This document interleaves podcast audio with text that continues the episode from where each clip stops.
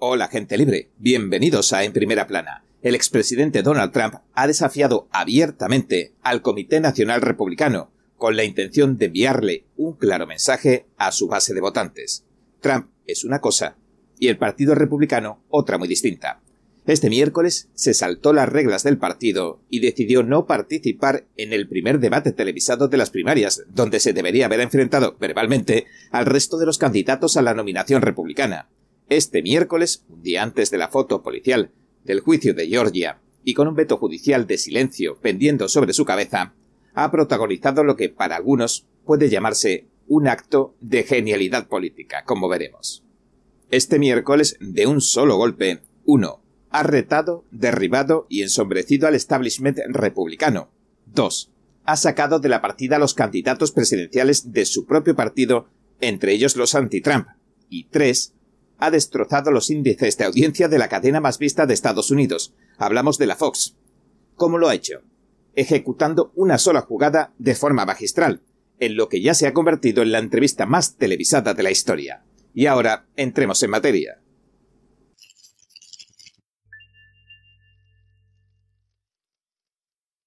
La histórica entrevista pregrabada que condujo Tucker Carlson, el presentador del horario de máxima audiencia, al que la Fox despidió recientemente sin dar ninguna explicación concreta ni clara, se empezó a emitir unos minutos antes de que diera comienzo el debate republicano de la Fox.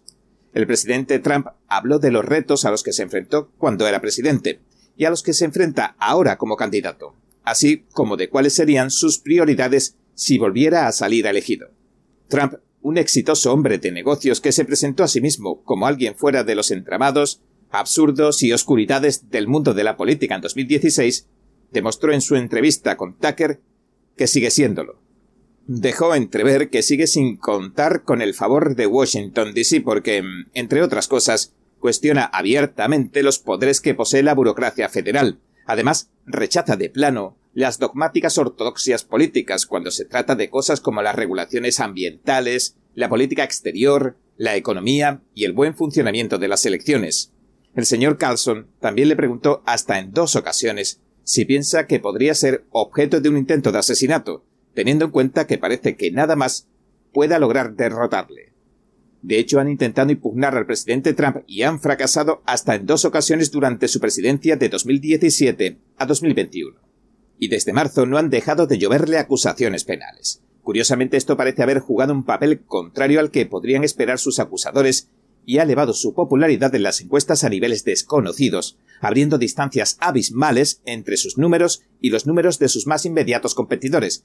El más inmediato competidor en este caso es el gobernador de Florida, Ron DeSantis. Si acabara lográndolos, Trump sería la tercera vez consecutiva que se erigiera como candidato republicano a la presidencia, lo cual nos da una idea de lo que representa para la base de votantes. La recopilación de encuestas del sitio Real Clear Politics, a la que consultamos mucho, muestra que la distancia entre los dos máximos contendientes republicanos, en puntos porcentuales, se sitúa en una media de 40. En resumidas cuentas, a día de hoy, el expresidente parte como favorito republicano indiscutible en las elecciones de 2024. El señor Carlson le dijo con cierta sorna durante la entrevista lo siguiente, cito, Pueden acusarle 20 veces y no va a perder las primarias republicanas. Fin de la cita. Según la Associated Press, la primera vez que Trump hizo su aparición en un debate de las primarias republicanas allá por el 2015, atrajo a 24 millones de espectadores. Posteriormente, cuando se saltó otro debate de la Fox y no hizo acto de presencia en 2016, los números cayeron prácticamente a la mitad. Solo vieron el debate 12 millones y medio de espectadores. Según la agencia de noticias Tito, aquello dio una indicación de su poder de atracción. Fin de la cita. Las 18 personas que han sido acusadas junto al señor Trump en el caso que ha lanzado en su contra la fiscal del distrito de Georgia, Fanny Willis, han comenzado a entregarse bajo la amenaza de que las detendrían si no lo hacen antes del viernes al mediodía. Se espera que Trump también lo haga este jueves y como el resto pague la fianza para salir en libertad condicional. El presidente Trump le mencionó la situación al señor Carlson diciendo lo siguiente, cito, Esto hace que parezca aún más ridículo. Cuatro acusaciones. Quizás haya más, no lo sé. Esta gente está loca. Fin de la cita y aunque el expresidente eludió la pregunta del magnicidio, dijo que la gente que quiere acabar con él son como animales salvajes. y es que la perspectiva de un atentado se torna particularmente cruda en estos momentos, si tenemos en cuenta que en Ecuador, a primeros de mes, asesinaron al candidato libertario Fernando Villavicencio. Además, el hijo de un político estadounidense asesinado, Robert Kennedy Jr., también pretende desbancar en 2024 al presidente demócrata de Estados Unidos, a Joe Biden.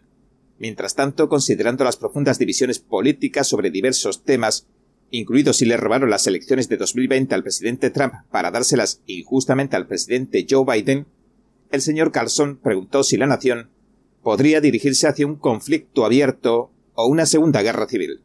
Y aunque el presidente Trump tampoco respondió directamente a la pregunta, admitió lo siguiente, cito, Hay un nivel de pasión que jamás había visto. Hay un nivel de odio que jamás había visto. Probablemente se trate de una mala combinación.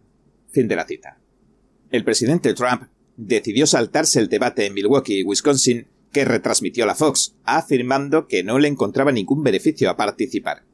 Dio como razones que ya es el gran favorito, que posee una ventaja enorme sobre su rival más cercano, y que todos los votantes ya saben lo que piensa y conocen lo que ha hecho. Tampoco pensaba darle la oportunidad de que le acosen a ciertos candidatos como Chris Christie y Asa Hutchinson. Además, recordó que la Fox lo atacó en 2016 hasta que empezó a ganar y entonces se volvieron muy amigables. Y agregó que las noticias por cable de las televisiones han perdido toda credibilidad. Y señaló lo siguiente, cito, Es tan malo, está tan mal. Lo que escriben, lo que hacen y lo que dicen son todas noticias falsas. Fin de la cita. El programa de Carlson y Trump, por otra parte, contaba con casi 75 millones de visualizaciones una hora después de que se publicara, con 22.500 comentarios y 256.000 me gusta. Algo más de 15 horas después sobrepasaban los 210 millones de visualizaciones. Y a toro pasado, todo parece indicar que el señor Trump y su equipo lo planearon todo para ganar esta batalla antes de que se disparara un solo tiro. De un golpe han dejado fuera de juego a la Fox, que según distintos medios solo ha logrado una pequeña fracción de lo que ha logrado el programa de Tucker Carlson. Han dejado fuera de juego al establishment republicano, saltándose las normas y el juramento de lealtad al partido. Pero, por otro lado, congraciándose así con la base de votantes de la mayoría silenciosa, que según las encuestas, cada vez más parece estar cansada de la negligencia del partido. Y por supuesto, le han restado atención al resto de candidatos que le juran lealtad al partido, los han apartado, entre ellos los candidatos anti-Trump. Ha sido toda una demostración de fuerza y de mando, si lo piensan bien, dentro del Partido Republicano, cuyo poder se ha puesto totalmente en entredicho. Así que mirando el resultado, según el medio Zero Hedge, todo esto puede considerarse un acto de genialidad política que también ha producido la entrevista televisiva más vista de la historia. Un plan redondo y magistral las elecciones de 2020. En la entrevista, el presidente Trump reiteró que en su opinión le robaron las elecciones de 2020. Cuando el señor Carlson le preguntó si creía que se las volverían a robar en 2024, el expresidente dijo que lo van a intentar.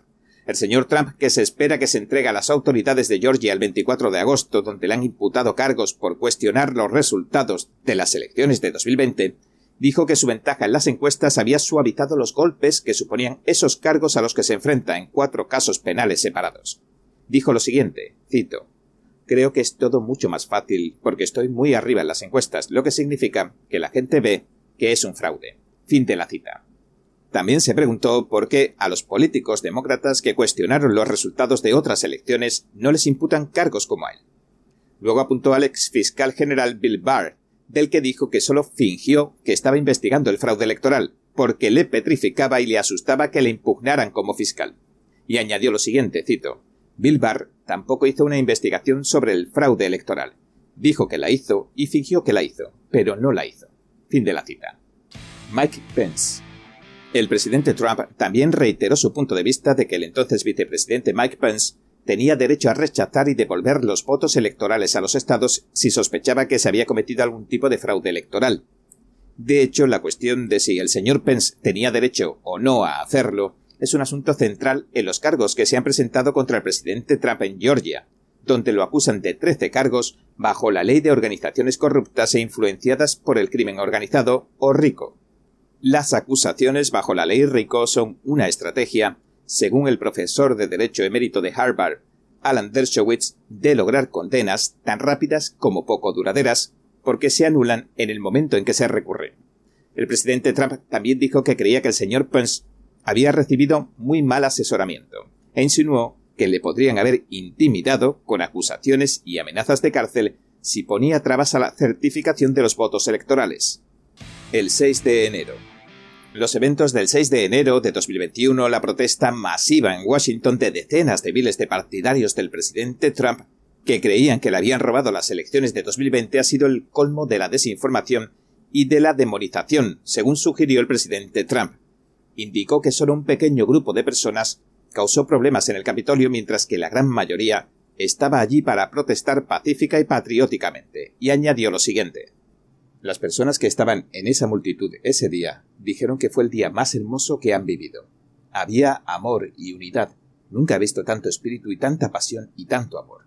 Y también nunca he visto al mismo tiempo y de la misma gente tanto odio por lo que le han hecho a nuestro país. En la entrevista el presidente Trump expresó su deseo de representar tanto a demócratas como a republicanos, diciendo que la mayoría de la gente de nuestro país es fantástica, y anunció que su mayor prioridad como presidente, si sale elegido otra vez, es encontrar a los cientos de miles de, cito, criminales a los que se les ha permitido entrar en nuestro país y sacarlos. Fin de la cita. Bien, este ha sido nuestro episodio de hoy. Gracias por sintonizarnos. Si le gusta nuestro programa, por favor, no olvide darle a me gusta, suscribirse y compartir este vídeo con sus amigos y su familia, porque todo el mundo merece conocer los hechos. Una vez más, gracias por ver en primera plana. Nos vemos la semana que viene. Además de las personas que cruzan ilegalmente a Estados Unidos y se entregan a la patrulla fronteriza, hay un grupo menos conocido llamado los escapados. ¿Cuántos eran? ¿Ah? The Epoch Times produjo el documental Escapados, la crisis fronteriza oculta, a fin de dar a conocer de cerca la mayor crisis fronteriza de la historia de Estados Unidos desde la perspectiva de los que la viven a diario. We expect people in our homes to come to our front door. If they sneak into our home any other way or try to get into our home forcibly, it's pretty much codified in every state across this country that that can be perceived as a threat and you can react appropriately. Además de los 1,7 millones de escapados, los agentes fronterizos ya han detenido a más de 6,7 millones de migrantes ilegales en la frontera estadounidense desde el inicio del gobierno de Biden. Muchos son liberados en Estados Unidos y viajan a ciudades santuarios como Nueva York y Chicago, generando un impacto en todo el país. Este documental ofrece una visión de lo que está ocurriendo en la frontera estadounidense y los héroes cotidianos que trabajan duro para mantener a salvo a su comunidad y proteger la frontera.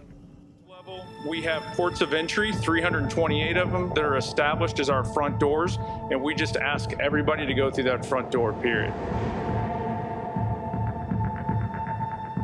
Entonces no se pierda este excelente documental, lo invito a verlo y también a compartirlo simplemente tocando este enlace que está aquí arriba.